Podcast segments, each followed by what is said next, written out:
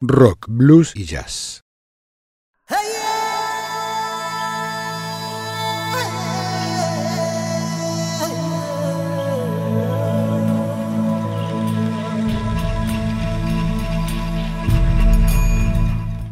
Vivimos dentro de una travesía, sin tiempos ni espacios.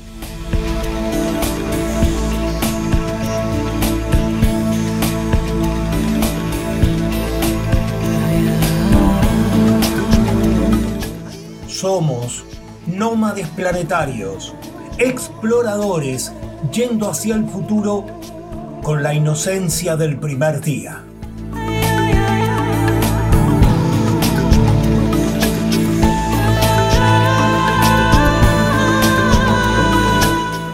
Es lunes, son las 22 horas y comienza Ubik, lo que fue y será.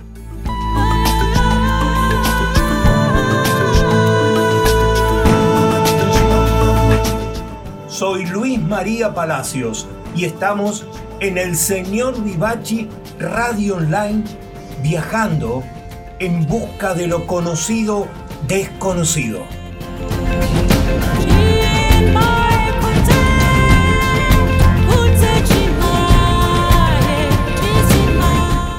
Ubik, un artefacto radial perdido en el infinito.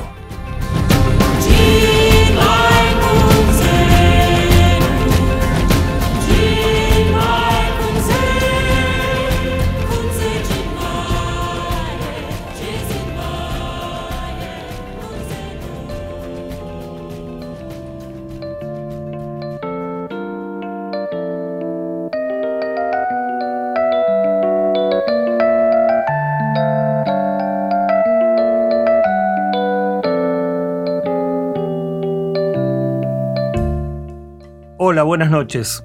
Estamos en la nave nodriza de Ubik y ya tenemos todo listo para un nuevo viaje. Salimos hacia otra expedición radial por los escenarios de la mente. Ahí vamos.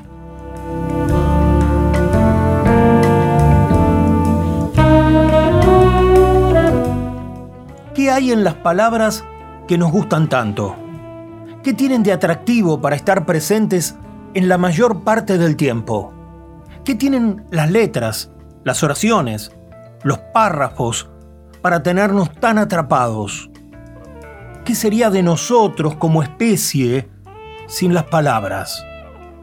¿Cómo nos entenderíamos? ¿Cómo nos daríamos a conocer? ¿Cómo explicaríamos el mundo si no tuviéramos a las palabras? Desde chico tengo fascinación por las palabras. No sé por qué. La verdad, no podría explicarlo. Ahora, eso sí, el programa de esta noche salió así tal como lo vamos a vivir. Tan solo, creo yo, por amor a las palabras.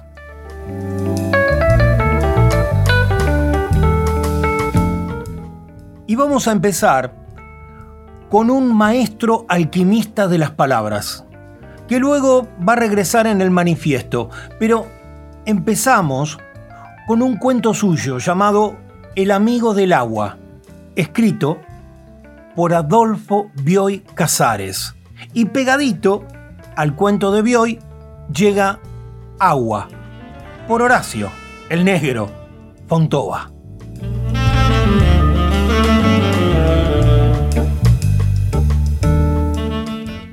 El señor Algarotti vivía solo. Pasaba sus días entre pianos en venta que por lo visto nadie compraba, en un local de la calle Bartolomé Mitre. A la una de la tarde y a las nueve de la noche, en una cocinita empotrada en la pared, preparaba el almuerzo y la cena que a su debido tiempo comía con desgano a las 11 de la noche, en un cuarto sin ventanas, en el fondo del local, se acostaba en un catre en el que dormía o no hasta las 7. A esa hora desayunaba con mate amargo y poco después limpiaba el local, se bañaba, se rasuraba, levantaba la cortina metálica de la vidriera y sentado en un sillón cuyo filoso respaldo dolorosamente se en su columna vertebral, pasaba otro día a la espera de improbables clientes. ¿Acaso hubiera una ventaja en esa vida desocupada? ¿Acaso le diera el tiempo al señor Algarotti para fijar la atención en cosas que para otros pasan inadvertidas?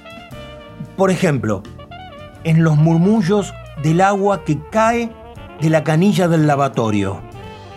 La idea de que el agua estuviera formulando palabras le parecía desde luego absurda. No por ello dejó de prestar atención y descubrió entonces que el agua le decía, gracias por escucharme. Sin poder creer lo que estaba oyendo, aún oyó estas palabras. Quiero decirle algo que le será útil. A cada rato, apoyado en el lavatorio, abría la canilla. Aconsejado por el agua, llevó como por un sueño una vida triunfal. Se cumplían sus deseos más descabellados. Ganó dinero en cantidades enormes. Fue un hombre mimado por la suerte. Una noche, en una fiesta, una muchacha locamente enamorada lo abrazó y cubrió de besos. El agua entonces le previno. Soy celosa. Tendrás que elegir entre esa mujer y yo. Se casó con la muchacha. El agua no volvió a hablarle. Por una serie de equivocadas decisiones perdió todo lo que había ganado. Se hundió en la miseria. La mujer lo abandonó. Aunque por aquel tiempo ya se había cansado un poco de ella, el señor Algarotti estuvo muy abatido. Se acordó entonces de su amiga y protectora, el agua, y repetidas veces la escuchó en vano mientras caía de la canilla del lavatorio. Por fin llegó un día en que, esperanzado, creyó que el agua le hablaba. No se equivocó. Pudo oír que el agua le decía, no te perdono lo que pasó con aquella mujer. Yo te previne que soy celosa. Esta es la última vez que te hablo.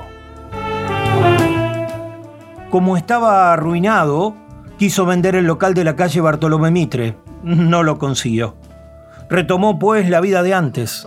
Pasó los días esperando clientes que no llegaban, sentado entre pianos, en el sillón cuyo filoso respaldo se hendía en su columna vertebral. No niego que de vez en cuando se levantaba para ir hasta el lavatorio y escuchar inútilmente el agua que soltaba la canilla abierta.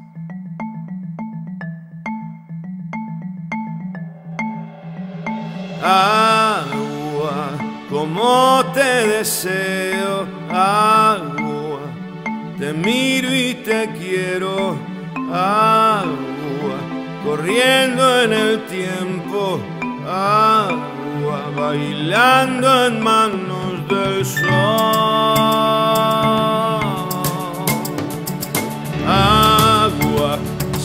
De mi canilla, quiero que me hagas cosquillas. Siempre, sonido sonriente, dame que es grande mi confusión.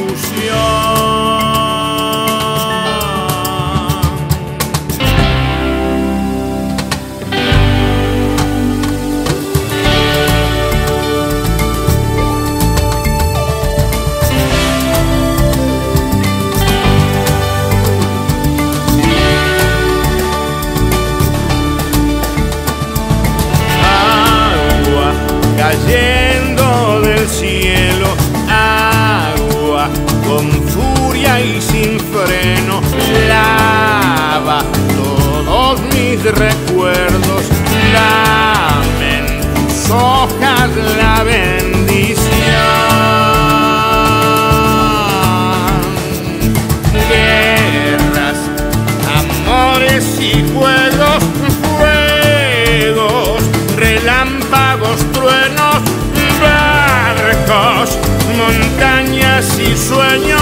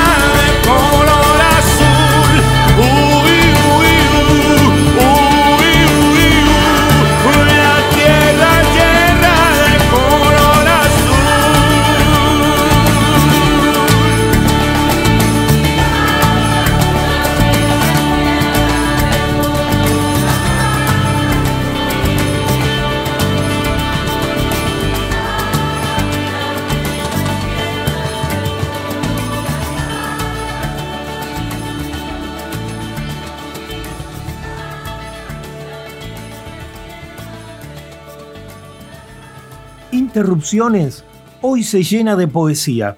Porque sí, porque yo qué sé, la poesía creo, al menos yo, que explica el mundo.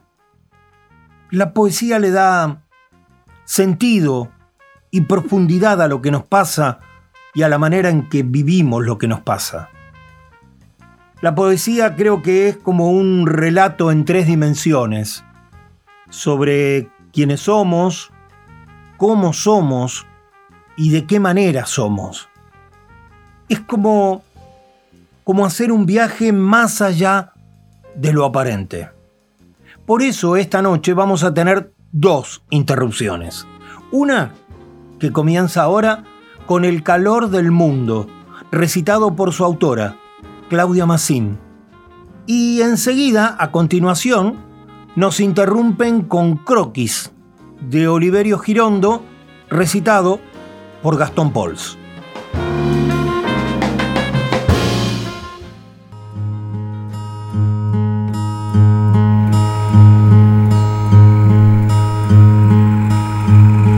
Las siestas del verano duran muchísimos años, una extensión de tiempo para la cual aún, como para tantas cosas, no se ha inventado un nombre. ¿Es un mar la siesta? ¿Es un desierto? Tal vez las dos cosas.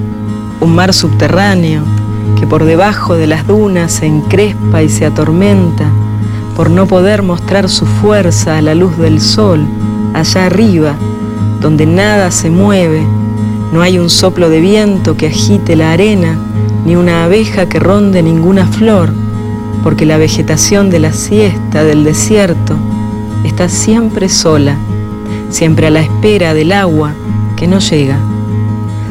En esa vida tranquila y suspendida, donde solo había dos destinos posibles, la lectura o el sueño, yo elegí la lectura y conocí el amor al riesgo, un amor que me desprendería para siempre de mi tierra natal. Es que son peligrosos los libros que se leen bajo la sombra hechizada de la siesta. Multiplican su encanto, su capacidad de arrastrarte a otra vida, a una vida donde las cosas que se han deseado mucho fatalmente suceden.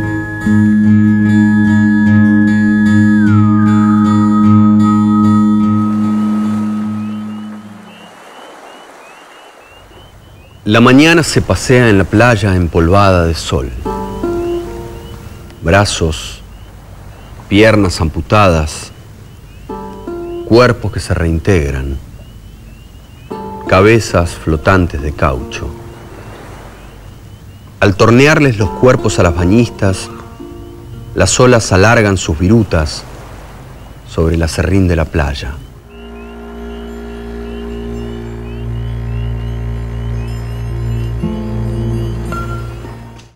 Todo es oro y azul. La sombra de los toldos, los ojos de las chicas que se inyectan novelas y horizontes, mi alegría de zapatos de goma que me hace rebotar sobre la arena. Por 80 centavos los fotógrafos venden los cuerpos de las mujeres que se bañan. Hay kioscos que explotan la dramaticidad de la rompiente sirvientas cluecas, sifones irascibles con extracto de mar, rocas con pechos algosos de marinero y corazones pintados de grimista, bandadas de gaviotas que fingen el vuelo destrozado de un pedazo blanco de papel. Y ante todo está el mar. El mar ritmo de divagaciones. El mar, con su baba y con su epilepsia. El mar, hasta gritar, basta, como en el circo.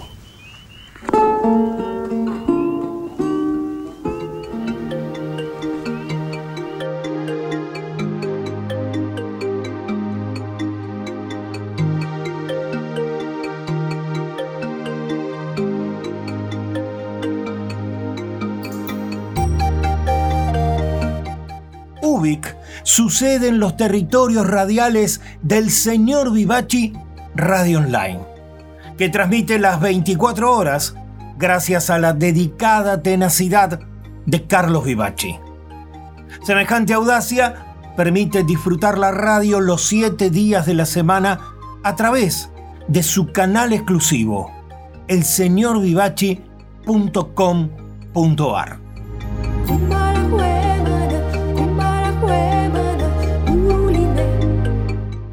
Y es en esta comarca cultural que conviven novedosas propuestas radiales. Los martes a las 20 horas llega el programa de Esteban, inventado y conducido con el estilo creativo de Esteban Jauregui para contarnos historias y personajes llegados desde los planetas musicales. Y rato después, a las 22 horas, sucede Querido Diario la radio convertida en una maravillosa usina de música y literatura, alquimia creada y conducida por Marcelo Marengo.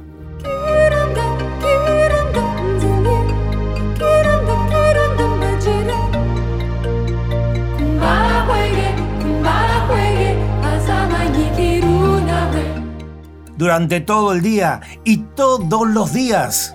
El señor Vivachi, Radio Online.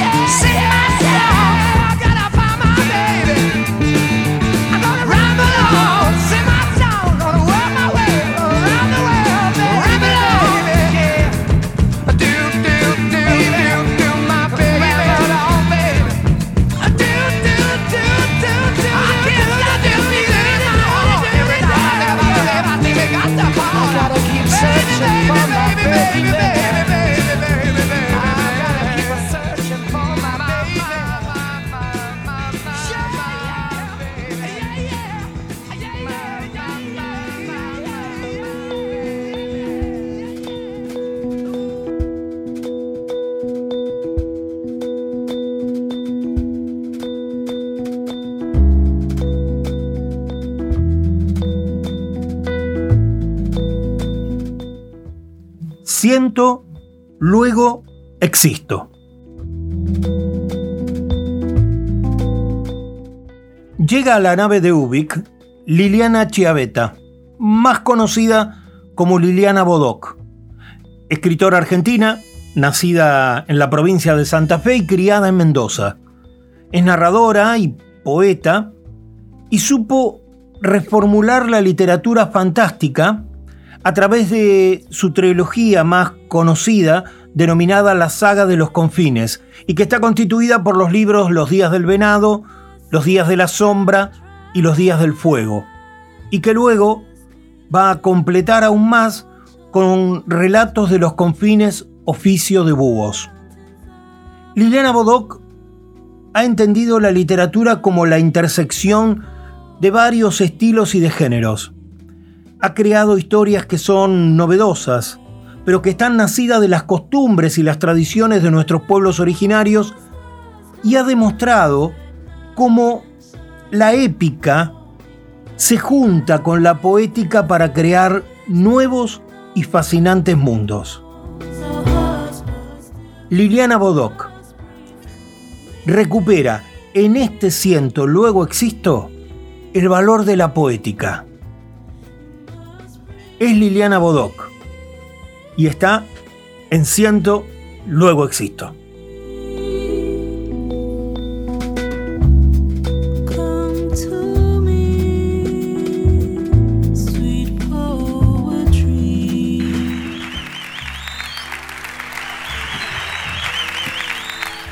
Hola, hola a todos, hola a todas y muchas gracias por la compañía, la compañía de cerca, la compañía de lejos. Y bueno, esto se trata de la palabra.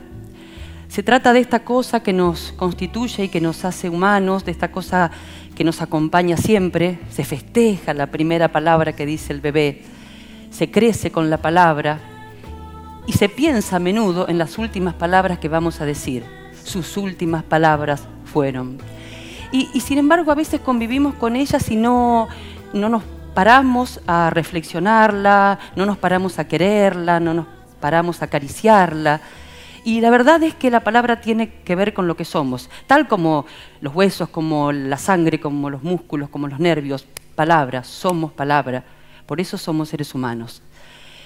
Claro que hay muchas clases de palabras y a mí hay una que me interesa en particular compartir con ustedes y es la palabra poética, la palabra literaria, y esa fenomenal potencia que tiene para atravesarnos. La palabra poética es una palabra que dice lo que no dice, que dice mucho más allá, mucho más adentro. Es la palabra, a ver, que derriba muros eh, y que llega hasta el final del sentido. Y, y, sin embargo, como extrañamente a veces está en el cajón de los repasadores, ¿no? En el patio de atrás. No parece tan seria el pensamiento poético no parece tan serio como el pensamiento racional. Cosas de tías solteronas, cosas de locos, cosas de enamorados, cosas de adolescentes.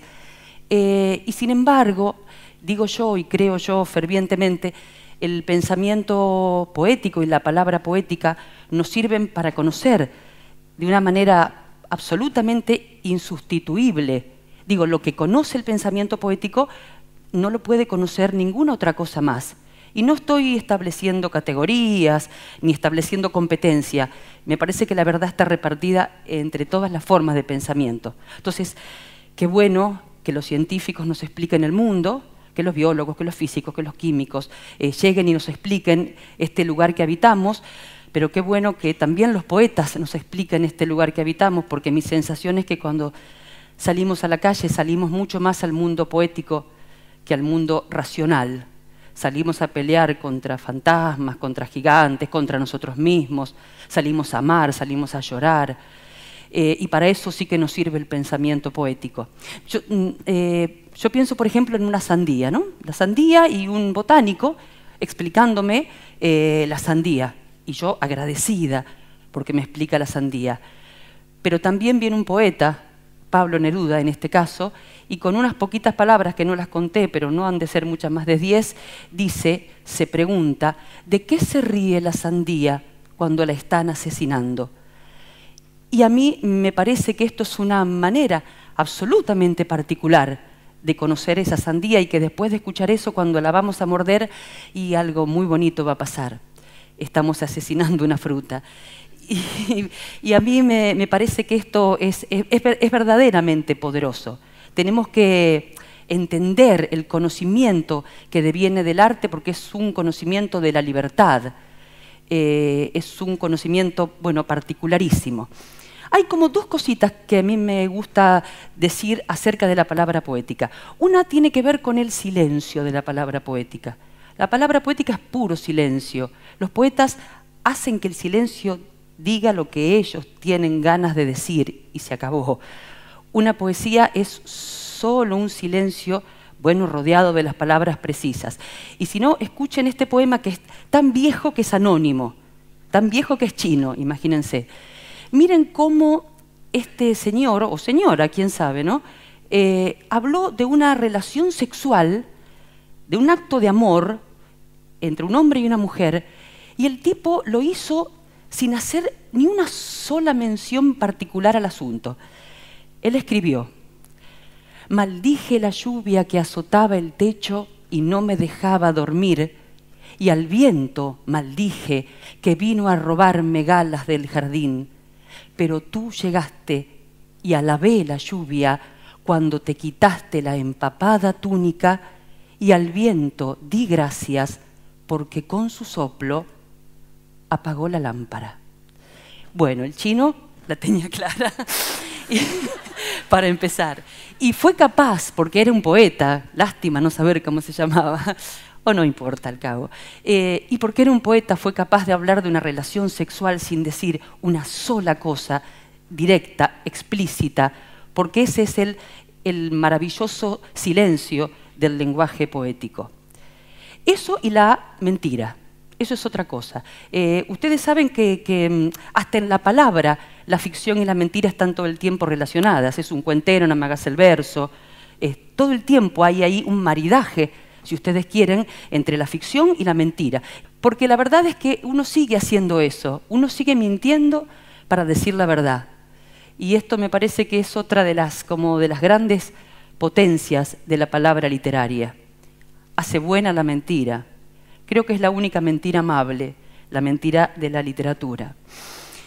y, por último, y para ir cerrando, decirles que yo creo que hay que entender la palabra como la han entendido siempre nuestros pueblos originarios y muchos otros pueblos y muchas otras culturas ancestrales. La palabra nunca como una cosa inocente, nunca como una cosa neutra, eh, nunca como una cosa que se pronuncia y no transforma nada. Decir es hacer, decían nuestros chamanes, nuestros abuelos, nuestros taitas. Decir es hacer, decir es transformar. Em, ah, miren, por ejemplo, ¿no? Yo digo, la verdad que dudé mucho cuando me invitaron a venir acá, porque digo, si a los pibes no les importa nada de nada, no les importa nada de la palabra, no les importa nada de la poesía, eh, ¿no será tirarle margaritas a los chanchos? O digo, muchas gracias por estar acá de verdad, de verdad, de corazón, em, porque sé que ustedes son la palabra, porque sé que ustedes son la poesía. Bueno, y vieron que no pasó nada, ¿no? Acá no sucedió ninguna cosa, no se movió ningún objeto, eh, solo palabras, solo palabras que de verdad pueden generar eh, que la realidad se transforme. Esperemos que siempre para mejor. Creo que la palabra nos hace libres, creo que la palabra nos hace bellos, Creo que la palabra nos hace luminosos. Y, creo que si alguna vez nos toca quedarnos sin palabras, es bueno que sea porque estamos maravillados y no porque estamos vacíos. Eso. Gracias.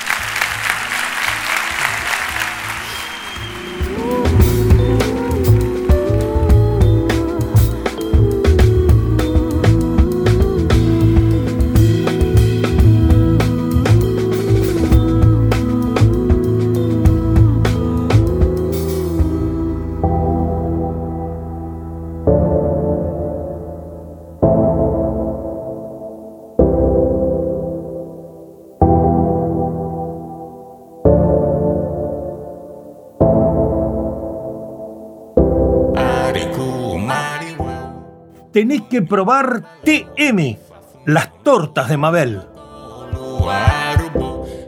Empezó recibiendo los aplausos de la familia. En cada festejo, en todos los cumpleaños, sus delicias, esponjosas, brillantes, dulces, provocaban espontáneos elogios. Los primeros pedidos los hicieron amigos y vecinos, los aledaños. En verdad, Mabel comenzó a hacer tortas para demostrarle a Jorge, su marido, que ella no era esa inútil que él vociferaba en las discusiones y que deslizaba en sus chistes irónicos delante de hijos, amigos y nueras. Entre mezclas, horneadas y rellenos, convirtió sus inquietudes pasteleras en un auténtico arte. El pasatiempo afectivo se convirtió en un negocio muy rentable y las tortas de Mabel, las TM, cruzaron las fronteras del barrio. Compran algunas máquinas modernas, Mabel investiga texturas, sabores y variedades de relleno, Jorge se ocupa de las ventas y de las entregas. Una tarde de otoño, Mabel arriesga unas combinaciones exóticas, como jugando. Empezó a mezclar el preparado de sus tortas con algunos yuyos que cultiva en su jardín. Así se armó una alquimia de chocolates, cedrón, vainilla, poleo, cremas, pasiflora, dulce de leche o caléndula. Unas combinaciones que cambiaron el negocio. Ahora, las tortas de Mabel eran más sabrosas y medicinales. Al tiempo que te deleitaban, también te curaban. Y como sucede en estos casos, un poco de verdad, algunas gotas de fantasía, bastante chusmerío puesto a gusto, con una pizca de picardía, y las tortas de Mabel, las TM, se convirtieron en TM, tortas milagrosas. Todo un éxito culinario y medicinal. Hoy Mabel vive sola en un pequeño pueblo alejado de la llanura y sus días transcurren horneando sus tortas milagrosas. Y al caer la tarde, junto a sus vecinas, es vidente, adivinando el futuro, leyendo las migas de sus tortas que dejamos en el plato.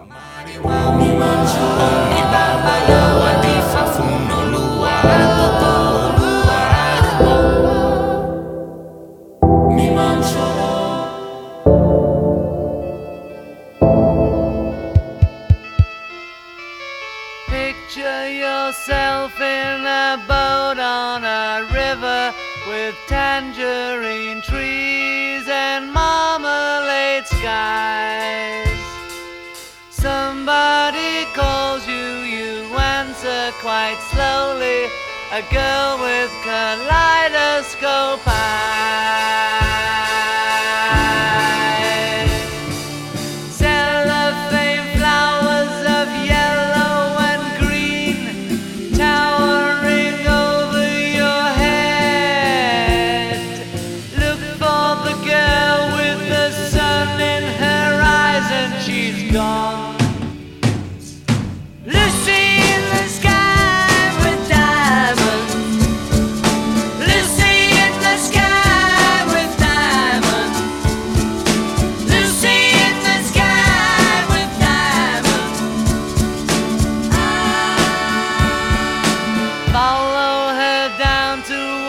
Bridge by a fountain where rocking horse people eat marshmallow pie. Everyone smiles as you drift past the flowers that grow so incredibly high.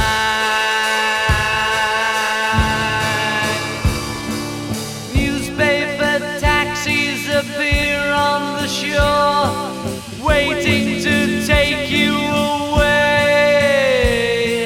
Climb in the back with your head in the clouds and you're gone.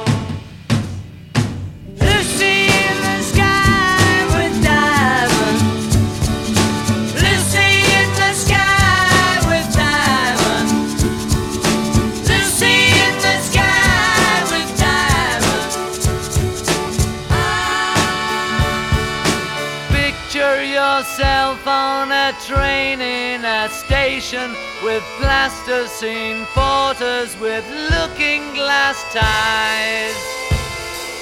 Suddenly someone is there at the turnstile, the girl with kaleidoscope eyes.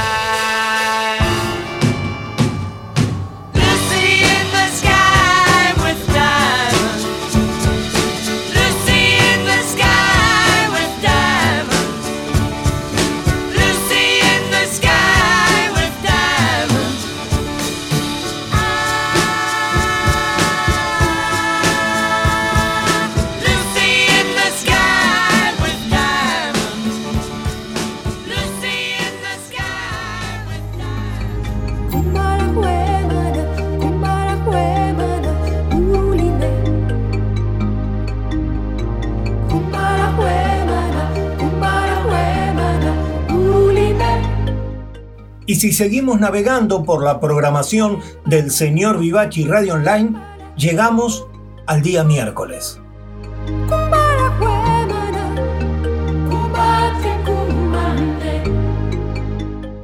A las 20 horas se enciende Nuevos Aires, con la espléndida conducción de Dick Di Blasio, para vivir los mundos creativos de la música emergente y el arte independiente.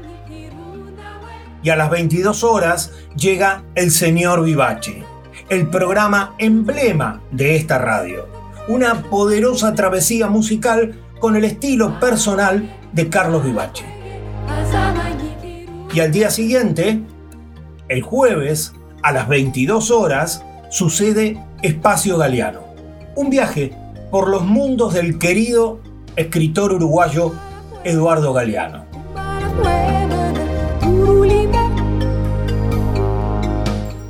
Si hay radio, hay encuentro, hay cultura y hay el señor Vivachi Radio Online.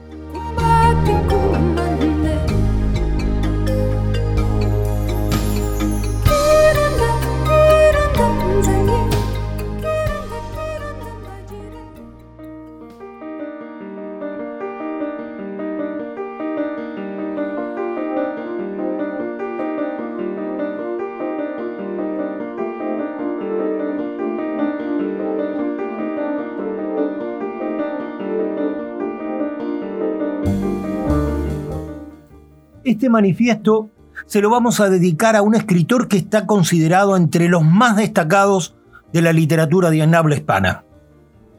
Quizás, es verdad, no sea de las voces más rutilantes o de los más mencionados, y hasta tal vez no haya recibido el reconocimiento que se merecía.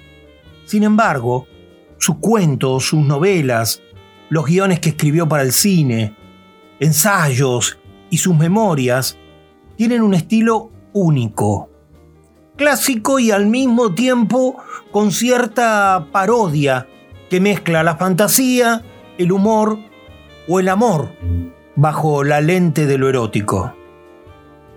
La invención de Morel, El sueño de los héroes, Diario de la guerra del cerdo, El héroe de las mujeres, historias desaforadas son tan solo una minúscula parte del estupendo legado de Adolfo Bioy Casares. Escritor por vocación, argentino y muchas veces ignorado durante muchos años por su condición social acomodada y sus ideas políticas conservadoras. Mientras todo eso le estaba sucediendo, Bioy escribía. En el manifiesto de esta noche, Bioy cuenta Bioy.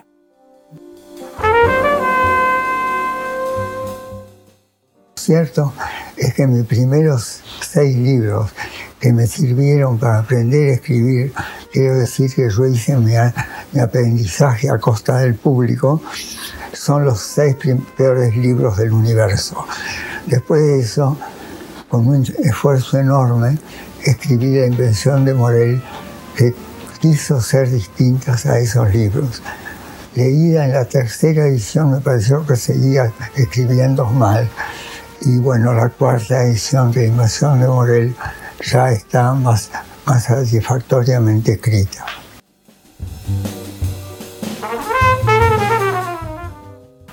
Desde luego puede ser que tuviera influencia del cine, donde se dice que al comienzo de un relato tiene que haber una escena muy vívida, en la mitad del relato otra y al final del relato otra. Esa es la receta para el cine y para la literatura, para la, la literatura de relatos, novelas o cuentos.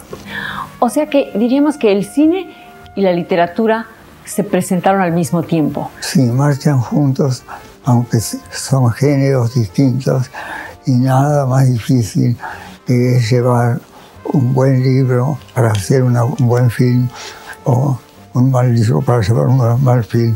Lo curioso es que con libros, por ejemplo, bastante mediocres, Buñuel hizo films maravillosos.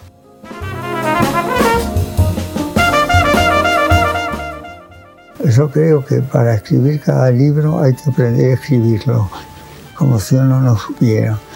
Y la prueba de eso es que la primera página da un exige un esfuerzo inmenso y después ya sabe escribir ese libro y lo escribe con naturalidad.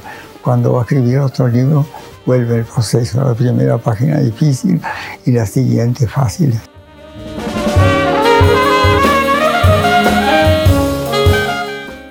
En 1932, Victoria Ocampo organiza una de sus famosas y elegantes tertulias culturales, donde concurrían destacadas figuras de la cultura internacional a la Villa Ocampo, en las barrancas de San Isidro. Esta vez, entre los invitados estaba un tal Jorge Luis Borges, que ahora conversa amablemente con un invitado de la familia Ocampo, Adolfo Bioy Casares. Recién se están conociendo. Es la primera vez que se ven. La intensidad de la charla los va apartando del núcleo de la fiesta. En un momento se les acerca a Victoria Ocampo para pedirles que regresen a la tertulia diciendo, Che, no sean mierdas, atiendan a los invitados. Borges se enoja y junto a Bioy deciden abandonar la fiesta. En ese viaje de regreso a la ciudad quedó sellada una amistad que los va a unir para siempre. Y gracias a eso nos dejarán maravillas literarias realizadas juntos, como la antología de la literatura fantástica o la novela Un modelo para la muerte, escrita en conjunto pero bajo el seudónimo de Honorio Busto Tomec. Bioy por Bioy. Escribimos como cinco o seis libros juntos, para los cuales inventamos un seudónimo, porque nos parecía que ninguno de esos libros justificaba que dos personas lo hubieran escrito. Nos parecía un poco Jorge Luis Borges y Adolfo Bioy Casares unidos para este relato, bueno, parece que hacía esperar demasiado. Y entonces eh, inventamos el seudónimo de Bustos Domecq, que tenía Bustos en nombre de un abuelo de Borges, Domecq, mi abuela paterna.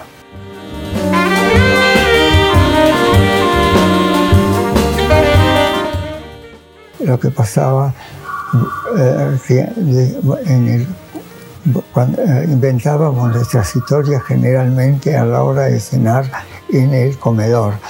Y cuando Borges decía, vamos a dedicar tres, tres comidas para inventar una historia.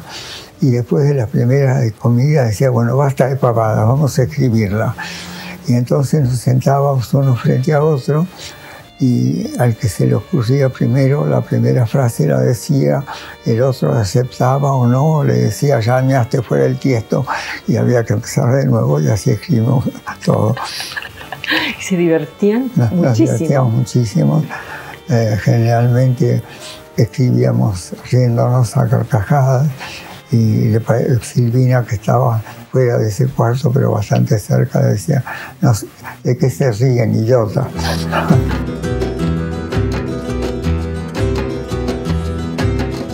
Medianoche en Villa Crespo, lo divino, lo siniestro y yo que voy trepando en la sombra. Como gato en la cornisa, con los nervios hechos trizas de ayer, cuando cambiaron las cosas. Pacto de sangre, nudo de alambre, princesa ingrata, huyen las ratas y el corazón, ¿para qué? Si no hay salvación,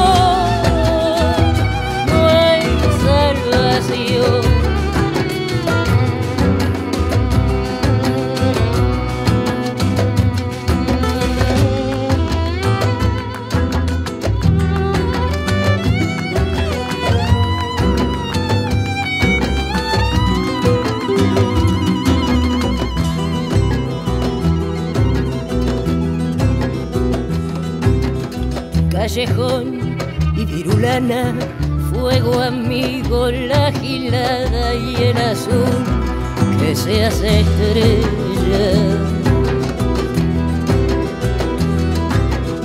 Un amor que no es sincero, siete vidas que no quiero y sigo pensando en ella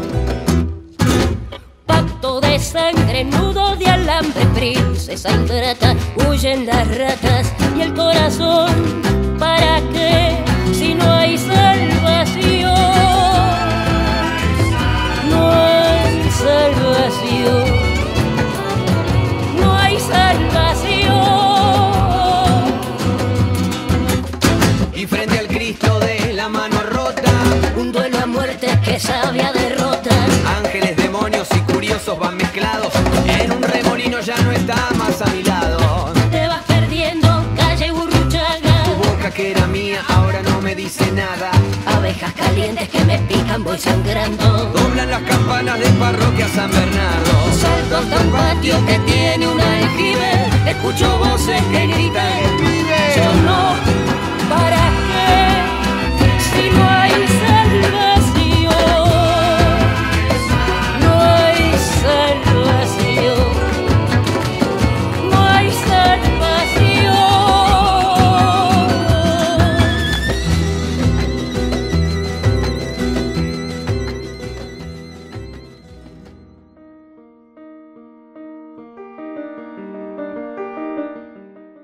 Y nada mejor que cerrar este manifiesto con un fragmento de la invención de Morel. De Adolfo, el Bioy, Casares.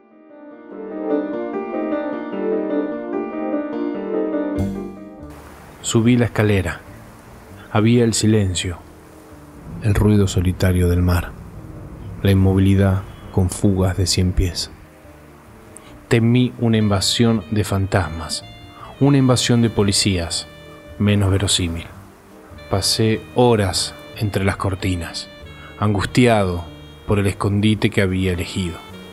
Era posible verme desde afuera. Si quería escaparme de alguien que estuviera en el cuarto, debía abrir la ventana. Después me atreví a registrar la casa, pero seguía inquieto. Me había oído rodear de pasos nítidos a distintas alturas, movedizos.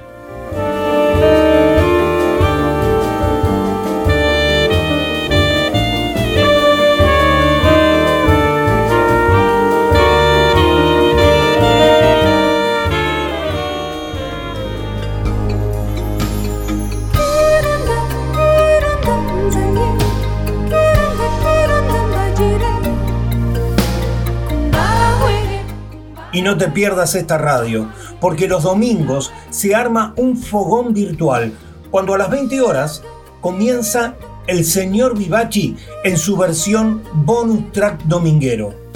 Hay música, con historias y con el valioso aporte de los oyentes.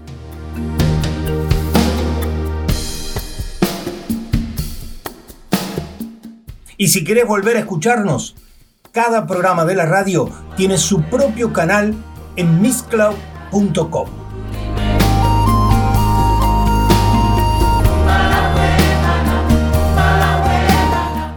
Y por favor, la radio se sostiene también con el aporte de los oyentes. Si querés y está a tu alcance, En esta página tenés un link para aportar lo que puedas, lo que quieras, y así colaborar para sostener viva esta locura cultural y radial. Muchas gracias.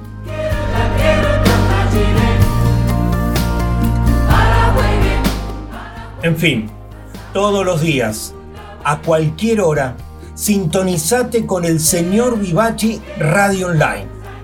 Nosotros te esperamos con la emoción de vivir la radio.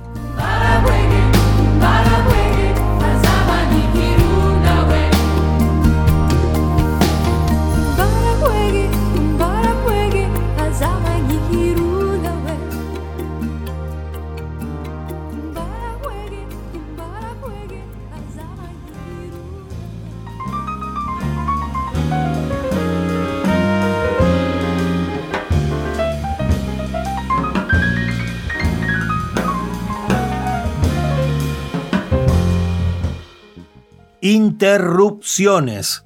Tenemos más interrupciones. Ahora llega Graciela Araos con su poema Una mujer que llora en la cocina. Y después nos recitan a Nicanor Parra desde los versos de Cambios de nombre. Interrupciones.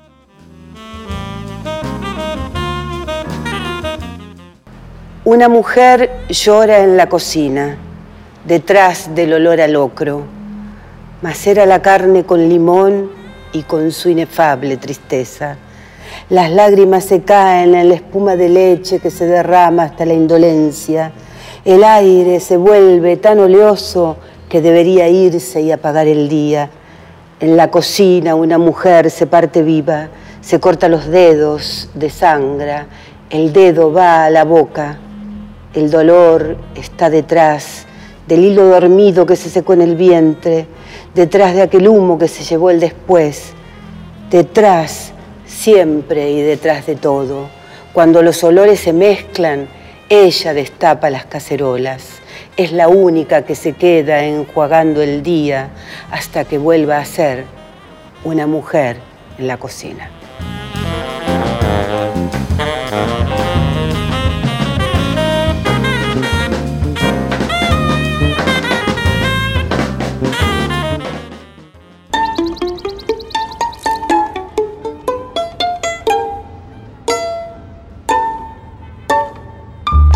A los amantes de las bellas letras hago llegar mis mejores deseos. Voy a cambiar de nombre algunas cosas. Mi posición es esta. El poeta no cumple su palabra si no cambia los nombres de las cosas. ¿Con qué razón el sol ha de seguir llamándose sol? Pido que se llame Misifus, el de las botas de 40 leguas. ¿Mis zapatos parecen ataúdes? Sepan que desde hoy en adelante los zapatos se llaman ataúdes. Comuníquese, anótese y publíquese. Que los zapatos han cambiado de nombre. Desde ahora se llaman ataúdes. Todo poeta que se estime a sí mismo debe tener su propio diccionario. Ah, y antes que se me olvide, a Dios también hay que cambiarle el nombre. Que cada cual lo llame como quiera. Ese es un problema personal.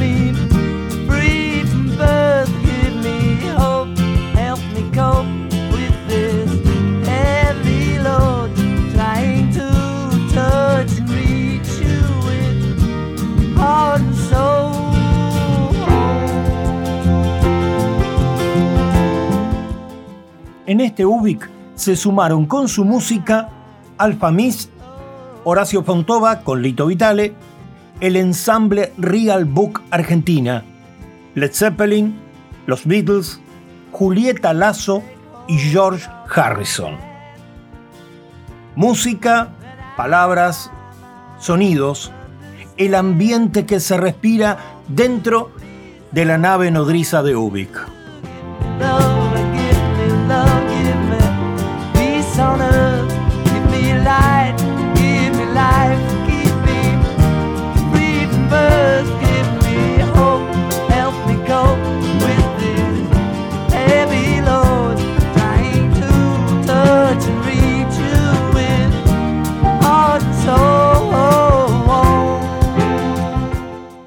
Las palabras nos identifican, nos dan entidad humana, nos integran y nos disgregan.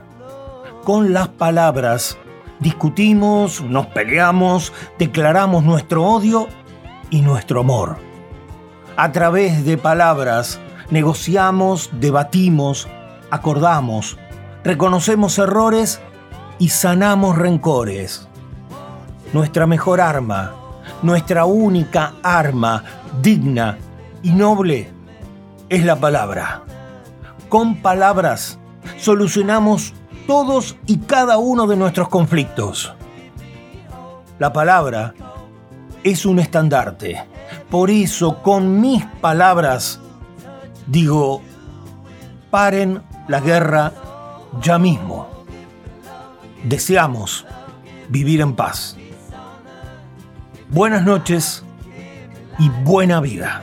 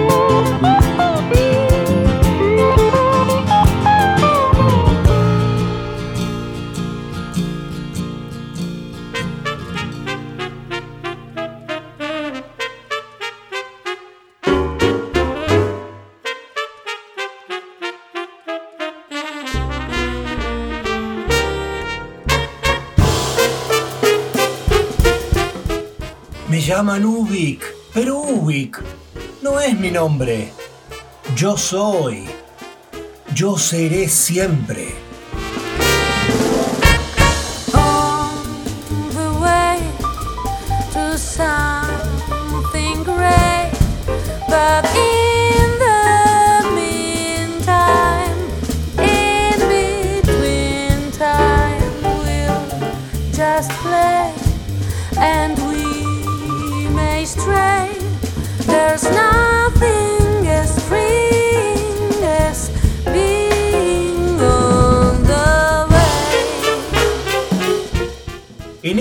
Que nunca termina, nos quedamos reabasteciendo sensaciones, emociones que nos ayuden a descubrir nuevas aventuras.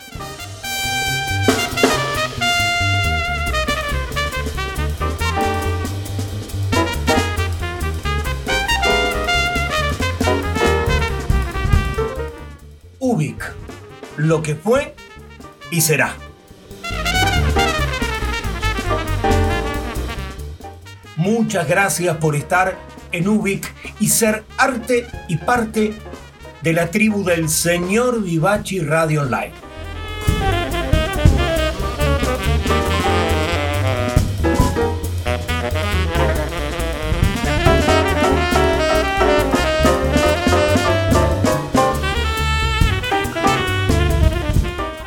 Porque desde el planeta de las preguntas infinitas, esto ha sido. Ubik,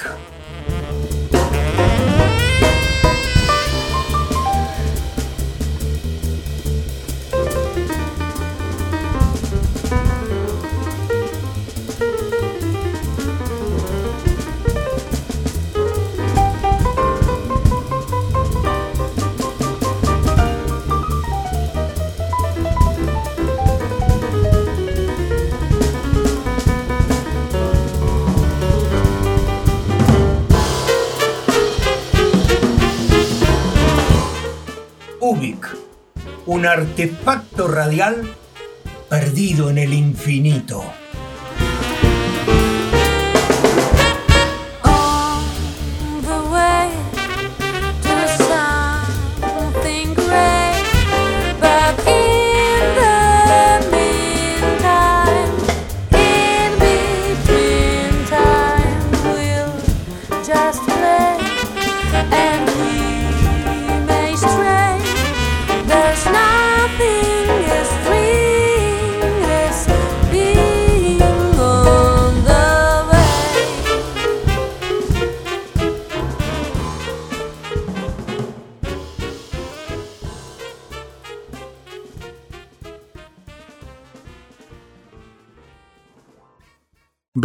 Blues y jazz.